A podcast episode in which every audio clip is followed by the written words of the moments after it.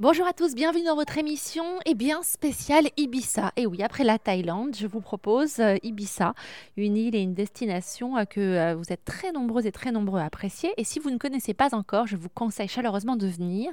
Et vous verrez, ce n'est pas seulement les fêtes de David Guetta que vous pouvez voir. Ibiza, c'est autre chose, heureusement. Et on va commencer avec un invité qui a un hôtel mais vraiment que j'adore à Santa Inés et je voulais le vous le recommander. C'est l'hôtel Canlook et euh, Lucas Pratt, le propriétaire de ce lieu magique, est avec nous. Hi Lucas, how are you? Good morning. Thank you. We are very happy to stay with you and uh, thank you for uh, helping us to talk about Ibiza. You know how much first okay, I live I have my house in Ibiza, but how much I love your place before I stay there with my children can look and uh, it's a hotel uh, boutique hotel and we had a so lovely time because you kept all of the I think the soul of Ibiza in this place. It's quiet. It's um, it's Santa Ines. It's a very uh, special places in Ibiza. First of all, uh, since uh, how long did you have uh, this place? How is born Can Lluc? Well, th- thank you. I'm very happy that you enjoyed your stay there. Uh, Can Lluc it's uh, an old finca that uh, belongs to my family, to our family since uh, hundreds of years. We don't know exactly uh, since when. Um, um uh, this the project started when my grandfather died in 1995, and we had the the, the in a, I would say in, in a quite bad condition. So we, we had to think about restoring or selling. Uh, and always we we were um, in tourist business, and and we love the idea to to make a, a special uh, a space where we can have uh, our guests and we can we can make uh, something very uh, special to offer to those who who are looking for a calm, relaxing place. And I mean we try to to keep uh, all the old atmosphere of the old house and uh, we have at, at this moment um, 20 units we, and we have 12 which comes from the first building totally restored. It was a job that it took us uh, four years uh, work. And uh, some years later when the law changed we were allowed to make uh, new units. And we make the new units which are uh, totally different in modern decoration and with more glass more light. So I, I could say that now we have two um, two agrotourismos or two different hotels in in one place no? Uh, and so people can choose uh, those who love the the wood the, the stone and the the rustic uh, style and those who who wants more space or modern style no? We it's a place we can have uh, even a spa we can relaxing.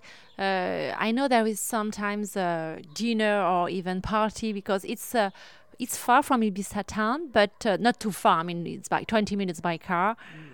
No, a little bit more. I would say I would say it's very in real terms it's very close. Ibiza is, as you know, it's a small island. Ibiza and San Antonio are 15 kilometers distance. San Rafael is in the middle. It's seven kilometers from Ibiza town, eight from San Antonio, and we are direction to Santa Agnes, uh, two kilometers distance from San Rafael, and, yeah. and 900 meters from the road. It's 9.8 kilometers from Ibiza town. In general terms, in 10, 15 minutes, I would say that you are in any place or you are lo uh, lost moving around.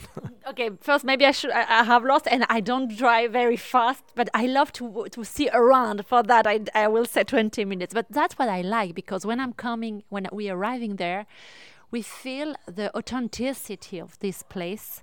And I'm going to speak about the food because I remember so I had enjoying so uh, many times when I came the the breakfast or the lunch. Uh, you have a special. I mean, it's it seems like if we are at home, the person who, who prepare the breakfast and the food is uh, the same person since how long and how how many people work there. Well, uh, in in high season we have uh, a staff uh, between 16 and 18 people there. Uh, now we are incorporating the, the, part of the staff for the summer, and it's uh, true what, what you said. We have one of the cooks is a woman that now we, she didn't want to get retired, and it, she didn't want to say, but uh, I believe it's more than 70, no? But she's uh, quite strong, happy, and, and, one of the best workers. And uh, when she gets retired, we will miss her, sure, for sure, no? And she makes, I mean, many of the the preparations, like uh, in a very authentic uh, way, you know. And all the products we we can uh, introduce, like uh, uh, cheese from Ibiza, or, or, or I mean, or, always if it's jam, a very good quality. Or we make um, sometimes we we are able to make marmalade. We use oil from our finca. Well, we try to make the the to bring the products also from uh, what we um, cultivate in, in in the place or from uh, neighbors that they produce also potatoes or whatever vegetable and so on. Uh, I, will say, Lucas, that is interesting. It's this hotel can be for couple, even uh, uh, with no no kids, uh, just a honeymoon, and for family too. And we don't feel like uh, disturbing each other. That is very interesting. The way you did it. Uh, me, I came with my children, and uh, I felt like uh, family places. But uh, next to me, I, I, remember it was a couple, just a, a young couple, and um, they really enjoy this place too. Then it's very uh, uh, for everybody. It's true. And look, it's a finca with 10 hectares. We have many space, and uh, we have the, the house and the rooms, uh, the, the, the, 10 rooms around the, the old part. But then what uh, we have the pool in front, we have the the, the, the, the, gym area with sauna and jacuzzi and a space for massage uh, at the other side. And then what we build the new units, it's along the the, the finca. So uh, you, you, you you have uh, some rooms with uh, 70, 80, 100 meters distance from the, the, the main area. So people can decide where to be or where to go. And also around the hotel, there are many places where people can stay, can lay on it, or, or just can go and move around to enjoy the, the, the sunset, the, the, the nice view over San Antonio Bay from uh, the, the, the forest part or from in, fr- in, front where we have the gazebo next uh, on the on the south of the plot. I mean, or just to go uh, walk, read, or whatever they, they like. And of course, even when we are totally full, uh, some people live by day, some people by night, some people go to Formentera, go to the beach, and it's uh, practically never you, you, you see many people at the same time. No? You know, Ibiza uh, changed mm, since many years. We can see the ev- evolution, and but the authenticity is still there. And even with the success, uh, many tourists from everywhere, a lot of um, UK people, French people uh, come here uh, I always said I want um, to be rude, but I don't like the peop- the vision of the people uh, they can have from Ibiza because it's not party all time. There is a different part, and the one I want to show with you to my audience. Um, did you saw this evolution of the clients who's coming? How is it now for you? Uh, you are in the tourism since many years. Do you feel? Uh, are you optimist with the, the way Ibiza is uh, is now? Well, always we could put a question mark about the future. But I think we have to be positive and thinking that this uh, is good and Ibiza is more famous. Uh, it's a very uh, strong trademark uh, around the world, and this is good for the island. Uh, I prefer uh, well in Ibiza people can go to any um, or find whatever they like. No. personally, we work in a, a, small place, a small number of guests, with uh, I mean, uh, family or, or, I mean, uh, a close treatment to our guests, and we try to to have always the the best possible in product and in, in service and try to what we did with the new part try to uh, bring more space to the guest and more calm and a relaxing area i can say uh, and i'm sure you will be agree with me because i can say to my audience Santa Inés is one of the best places in Ibiza because I know many even famous people when they come here they come there because as you said it's not very far from everything and they are in quiet places with beautiful finca.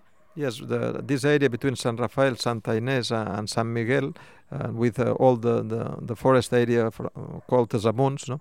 it's a natural area and very uh, well preserved without many houses. And uh, there are, I mean, many famous people who live in this area, many British or Germans, I mean, or, Italians, from all nationalities. Even close to us, we have one of these famous uh, I mean, moto right racers. Which one? Moto moto driver? Yes. Ah, okay.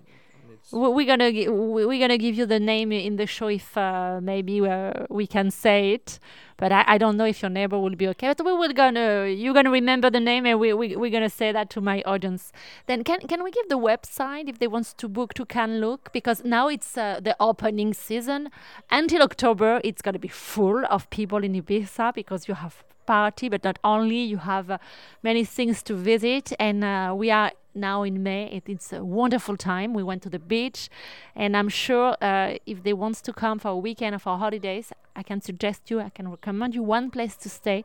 It's Can Lluc Hotel. Can we give the website and email everything? Yes, uh, our website is uh, uh, da- uh, 3w.canlluc.com, C-A-N-L-L-U-C.com.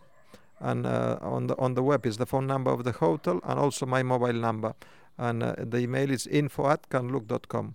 And we will be glad uh, to receive your emails or to talk to you and feel welcome to Ibiza, feel welcome to canlluc Thank you so much, Lucas Pratt. Uh, and I, I'm going to say to my audience, I'm going to see you in a few seconds in another place, in a good restaurant that Lucas suggests us. Just thank you, Lucas, because you know Ibiza more than anybody here. And I want to show this vision of the island to my audience. We're going to go to Santa Gertrudis, we're going to go to San Miguel, we're going to go uh, to the beach in different places, we're going to speak football. There is many things to do and to see here. Stay with us. I will see you in a few minutes.